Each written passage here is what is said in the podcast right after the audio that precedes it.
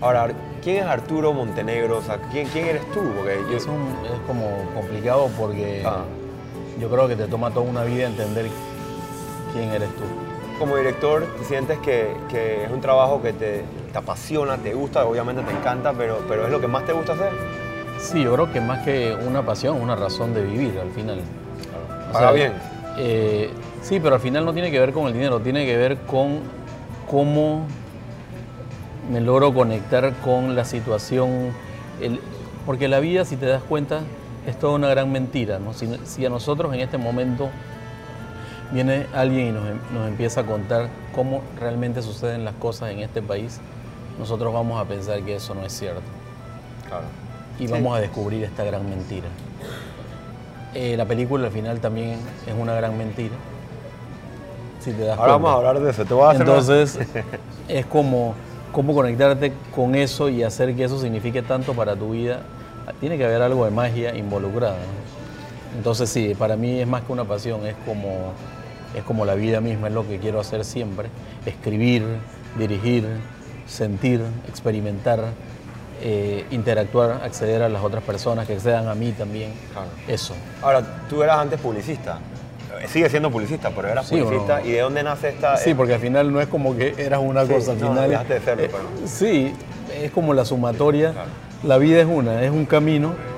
Y, y siempre, hay una frase que me gusta mucho: que la vida debería ser este camino como tortuoso de subidas, bajadas, curvas, donde no llegas perfectamente con botox y todo estirado, sino que llegas hecho pistola y respirando y diciendo, uff, qué viajecito. eh, Entonces, al final sí, eh, uno puede ser muchas cosas en la vida y eso es muy bueno, porque también la sociedad te obliga a que seas una sola cosa y donde cambias el, el script, sí. El cambias guion. el guion, entonces la gente te penaliza, porque yo a ti te tenía como chico de logística y de repente quieres tener un programa y quieres dar luz y aportar conocimiento. Ah, no, no, no, porque él es de logística, Claro. no puede. Entonces, uno es muchas cosas, sí, he sido publicista, escritor, cantante, actor, director, productor, todo eso. ¿Actúan ahora aquí en Panamá? Sí, sí, sí, he hecho Sí. musicales, he hecho dramas, comedias. ¿En serio? Hicimos eh, una de las, de las obras más exitosas que ha conocido el, el teatro acá, que fue Toc Toc, que se hicieron cuatro temporadas de Toc Toc. Como un reloj. Básicamente eran seis pacientes con trastornos obsesivos compulsivos Ajá. que van a una cita con un doctor y se les alborota el TOC en medio de la cita. Entonces, comiquísimo porque cómo se tratan unos a otros, de eso trata Toc Toc. ¿no? ¿Qué es lo que más te llena a ti? Eh, eh, todo. La, la- la sensación de, de como un dios dominarlo todo. ¿A quién no llena eso? no? O sea, un poquito de esto, un poquito de lo controladora. otro. con eh, sí, sí, como. Pero en el buen sentido, como Claro. que obsesivo con los detalles. Eh, controlar, por ejemplo, en una película que son muchos detalles juntos, Claro. el, el sonido. Eh, por ejemplo, estamos haciendo una mezcla de sonido de un pájaro que solo suena en Bangkok cuando filmamos la película, que decíamos, pero ¿quién, quién hace ese ruido? ¿Quién? Sí. Y me pongo me voy poniendo histérico. ¿De dónde sale? No, no es un pájaro de acá que hace así.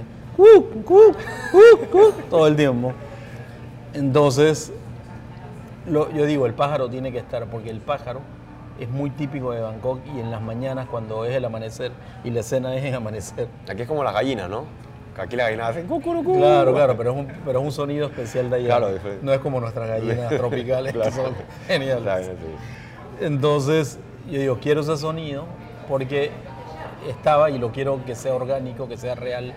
Esa cosa de mezclar la realidad con la fantasía y no saber qué es fantasía, qué es realidad. Bueno, en la toma me pusieron el sonido del el, pájaro el- este. el diseñador de sonido puso el pájaro, pero el pájaro se convirtió obsesivo compulsivo y, la yo digo quítale la compulsión al pájaro de Tailandia bájale porque es mucho entonces pero claro esos son detalles Claro. que nadie va a notar en la película si hay un pájaro no hay pero es ese tipo más que controladores como detallistas porque hay una frase de Miss Van der Rohe que dice Dios está en los detalles. Ahora llevas tres películas. Cuatro Va- ahora vas y para dos la, escritas. va- va- tiene- o sea, vas para la cuarta, ¿no? Voy para la quinta ahora. Vas para la quinta. Se llama wow. Fama Cero. Mi productora aquí se equivocó investigando. Y llevas, dice. No, cuarta para lanzar y quinta Sí. para producir. Quinta para producir. Y una ya escrita. Ya está, que- está ¿viste cómo se defiende, no? está bien. Pero estás. O sea, ser cine en Panamá debe ser, debe ser complicado. Eh, ¿Qué no lo es en la vida? no, todo complicado. es complicado. Sí, pero el cine. Tratar, Todo, con, tratar con los actores aquí. No, no hay muchos divos aquí, divas. No, mira que, que realmente hay una intención muy bonita que se ha creado entre la comunidad artística, los directores, los productores, Se respetan. las asociaciones de cine, sí, eso es esencial, que haya respeto es lo más importante y lo decía James Cameron, la razón por la que él pudo hacer Titanic, cuando le preguntaron en la entrevista, ¿por qué cómo pudiste hacer Titanic, esa película? Ajá. Entonces él dijo, bueno, porque me rodeé de la gente con la que siempre he trabajado y por eso hicimos Titanic. Porque tienes que respetar a tu compañero, es esa mística de trabajo. O sea, nos costó crear la mística, pero creo que cada vez estamos más cerca de conseguir ese, eh, eh, ese Superdome. Ese- Superdome, que te protege. Claro, que que te protege. Ahora, ¿eres duro con la gente cuando, cuando estás sí, trabajando? Sí, sí, sí. Sí, pero soy duro conmigo primero. O sea, porque trabajo intensamente y trato de, de que el día rinda. Entonces dividimos las, las secuencias en escenas y esas escenas, un determinado número de escenas al día y, y vamos, vamos intensamente a por esas escenas. Y entonces se ríen un poco porque sí, porque voy a una velocidad, pero es para, porque tampoco tenemos los millones en Panamá como hay, en los Estados Unidos que tú dices, hoy vamos a filmar a las 6.23 cuando sale el amanecer y mañana volvemos y lo volvemos. No, Claro. o sea, nos encantaría trabajar así. Algún día llegará, pero ahora mismo hay que meter el cuerpo. Ahora, hablando de millones, y, y aquí me pone mi productor y que pregúntale, porque tú eres muy curioso, pero el curioso es él. ¿Cuánto, ¿Cuánto sale más o menos hacer una película de esta? ¿Es costoso?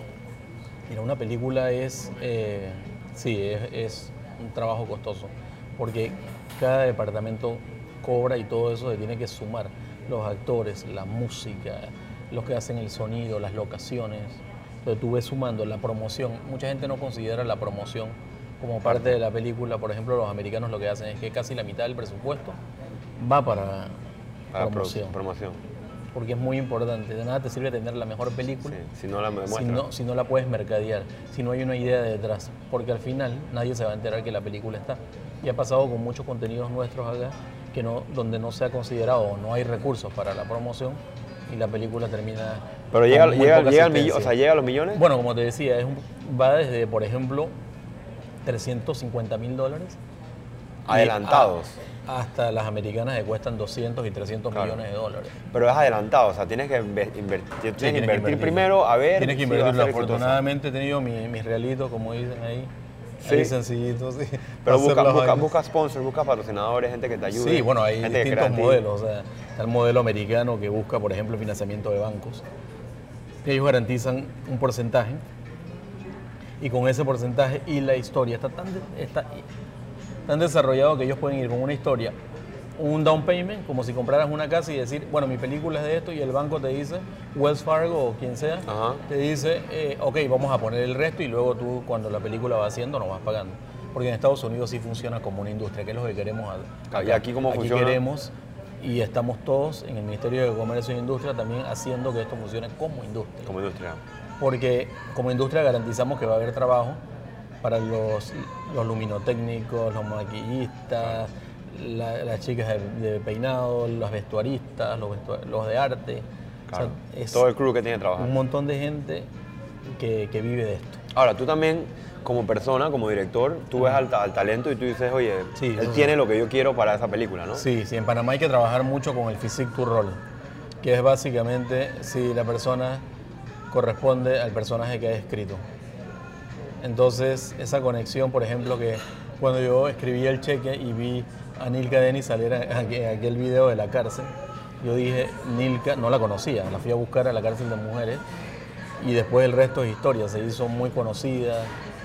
Era- yo veía en ella, en esos ojos, veía como toda esa vida que tenía Dominga el personaje y dije, no puedo creer que estoy viendo a Dominga, no lo puedo creer. Lo mismo con Joshua Blake, que dije, él Es es Blake. It's Blake, que es lo máximo. Saludos para Blake. Dije, este chico es Él me echó su cuento, ella dice, en Rusia la tenían las rusas locas, que estaba el- un, un negrito en Rusia. ¿Te digo eso? Así, así me dijo. Ah, era mentira. No, puede ser, puede, ser. La verdad es que sí, quién Sí, sabe. sí, sí. La verdad que- que lo vean como- sabes como- que hay dos cuentos, siempre el cuento que tú ves y todo lo que pasa Es verdad. cuando duermes o cuando cierras los ojos. sí, sí. Puede pasar lo que Puede- sea. tú puedes soñar todo, ¿no? Soñar no cuesta nada.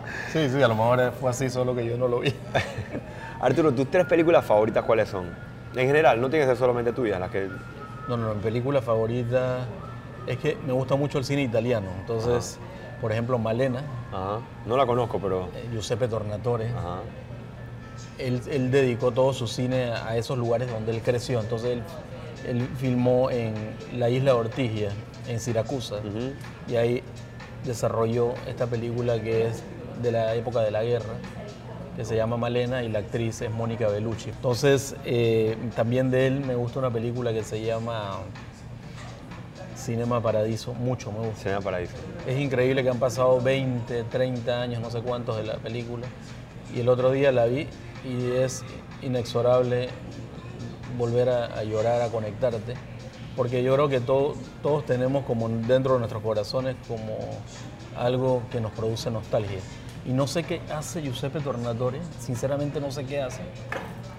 Un niño en un pueblito de Sicilia, entonces ahora que estuve en Sicilia me fui a todos los lugares.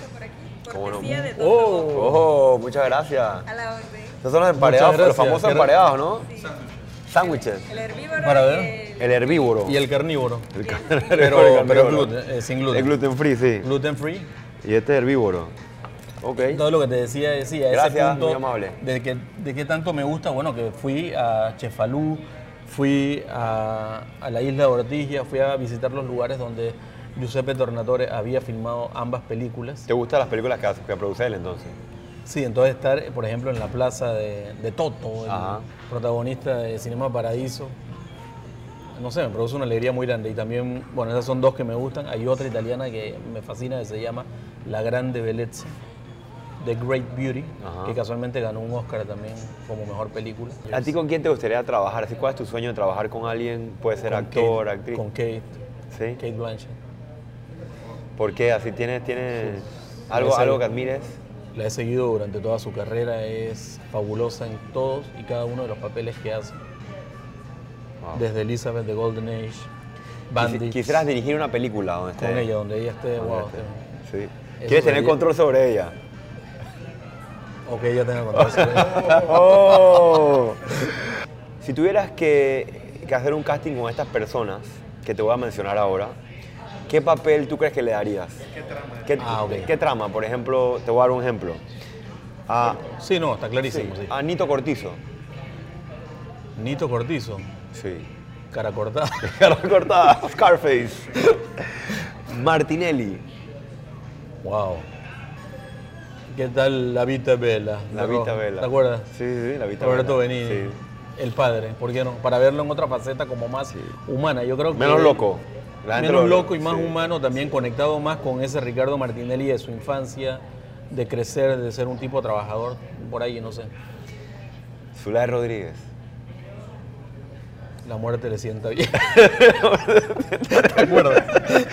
La de Goldie Hawn y Meryl Mira esta, mira esta, mira esta. Lisa Hernández. Bueno, Lisa ya la hemos tenido. ¿La has pero tenido en qué? ¿En dónde estuvo ella? Ella estuvo en Congelado en Rusia. Ah, congelado en Rusia. Sí, era una de las ricochas del bar, la Ah, ricocha mayor, wow. Débora. ¿Qué tal? Actúa bien, ¿ah? Súper bien y tiene mucho talento. Bueno, Prince la descubrió y se enamoró de Se ella. enamoró de ella. Sí, me parece como algo como Basic Instinct. ¿Te acuerdas de esa de Stone? Basic Instinct, sí. Un poco retro, los pelados no van a saber de qué estamos No, hablando. pero. Y, pa- y para despedir, para despedir esto. Para despedirlo porque ya se está despidiendo, ¿no? Varela. Varela.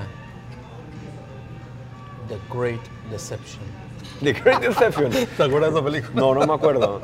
¿Cómo haces para, para pulir a un artista, a un actor, a un artista? O sea, ¿qué es, qué con, con trabajo, con ensayo, con entrenamiento, pero también con entendimiento y con mucha conexión de buscar eh, eso que produce una determinada situación, una sensación o hasta los olores pueden funcionar. ¿no? algo que te produce un olor que no te gusta, que te gusta, que te recuerda cosas. O sea, alguien- una vez yo le preguntaba a Alicia Machado, le decía, oye, ¿y tú cómo te inspiras?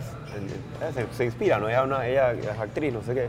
Dice, todo lo que yo veo alrededor mío, de alguna manera, mi- mis experiencias, eso es lo que uso para yo inspirarme. Y, y la mayoría de gente que, artista, eh, de alguna manera se inspiran de, de- de su- de su vida cotidiana, de las cosas que le pasan, ¿no? Lo- Los, que componen canciones. Sí, creo que todos somos como que parte de una vida, pero al final lo que tiene el actor y, y la diferencia de otro es su capacidad de, imaginar.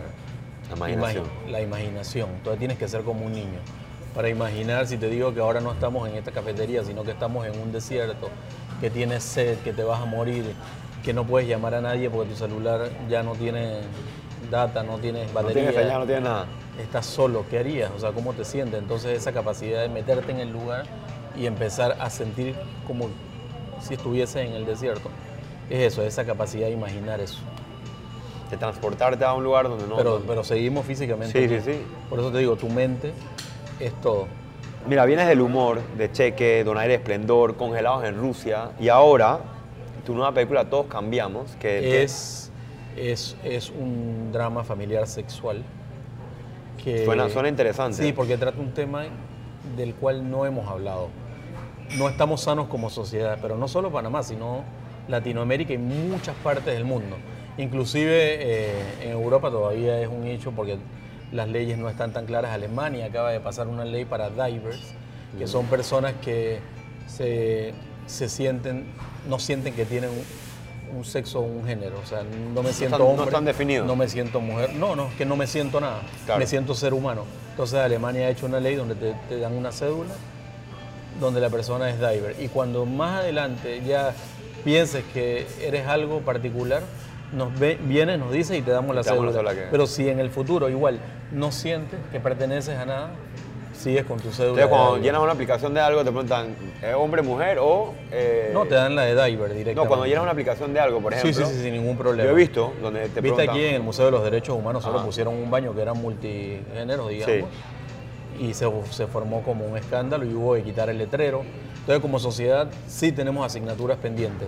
Estamos atrasados. Hablando un poquito de la película, te fuiste a Tailandia. Claro, porque el personaje principal de la película, que es Federico Ponce, tiene, por eso se llama transexual, porque tiene que ir de hacer un trans significa como un viaje. Claro. Transsiberiano, por ejemplo, es el tren que va y atraviesa todo, todo Siberia. Entonces esto es transexual, es decir, de hombre tiene hombre. que hacer todo ese viaje y convertirse en mujer. Lo interesante de la película es que te muestra todas las etapas, entonces la gente va a poder ver cómo alguien se puede transformar y también tiene esa parte de que, ah, ya entiendo de qué se trata ser un- una o un transexual, porque también hay casos de hombres, de, perdón, de mujeres que, Que van a, a ser hombres. Hay, varios, hay muchos casos y muchas familias en Panamá, también directamente aquí, que, que lo han experimentado. ¿Y crees que en Panamá existe la doble moral? fue, un, chiste. Está bueno. Sí, ¿no? Esa es la pregunta. No, no, tenía que preguntarla, ¿no? Sí, creo que sea- sabemos la Vivimos, respuesta. sí, Vivimos. vivimos de la doble moral. o sea. Y, y el mensaje que, entonces, que quieres llevar a la gente con esta película, porque todas las películas tuyas tendrán un mensaje, ¿no? Algunos Sí, sí, hacen siempre, reír a la siempre. gente, pero tendrán Siempre. un mensaje... Claro, porque para que tenga sentido tiene, Claro. tiene que tener como un fondo, ¿no? Y el fondo acá es, ¿qué tal si empezamos a respetarnos los unos a los otros, empezamos a abrir nuestras mentes, empezamos a incluir leyes desde el Estado panameño que tengan que ver con la educación de esos niños que están ahí? Mira las tasas, bueno, tú que estás en el tema social, has visto cómo están las tasas de embarazos a- Sí, adolescentes, sí. que son a- o sea, atroces. Niñas de 15, 14... Entonces yo creo que nada de eso nos ayuda y nada de eso nos desarrolla. Y si aspiramos a ser un Estado desarrollado, laico, donde la gente pueda creer en lo que tiene que creer, ser lo que tiene que, Que ser. haya respeto. Tiene que haber respeto y tiene que haber educación. Pero también tiene que ver con dotar a nuestra población de sensibilidad. Una sensibilidad grande. ap- aportarles arte, aportarles música, cine, teatro, eh, pintura, escultura, educación, interacción. Claro, que no todo sea, sea cosas chabacanas, de, de- de ponchera, sino también buscar... Porque yo Sí, creo que nos hemos sí. inclinado mucho al, al- o sea, el entretenimiento principalmente en, nuestro país ha sido mucho de, de, de, de No, cosas. pero como expresión del alma. o sea, que la gente sepa que cultura también es expresar, Claro. expresar tu mente, tus sen- sensaciones, tus sentimientos. Entonces yo creo que es muy sanadora el tema de la cultura porque la gente puede descompresionar. Tú sabes que alguien, perdón, alguien me preguntó, hey, pregúntale a él qué tiene Gaviñazo que sale en todas las películas de, de- de Arturo. No, solo salió en tres. En tres, nada más en tres. Tres de las cuatro. tres de las cuatro. ¿Qué tiene Gañazo? Sí, que tiene. Es muy obediente. Muy bien. No me lleva a la contraria. ¿Te gusta controlar? No, porque creo que porque cuando uno ve la película antes, ahí es una, es una cosa muy específica. Claro. Claro, el, el- el actor, por supuesto, que aporta y tiene que tener espacio para aportar, porque yo también soy un actor, Claro. lo respeto y lo entiendo.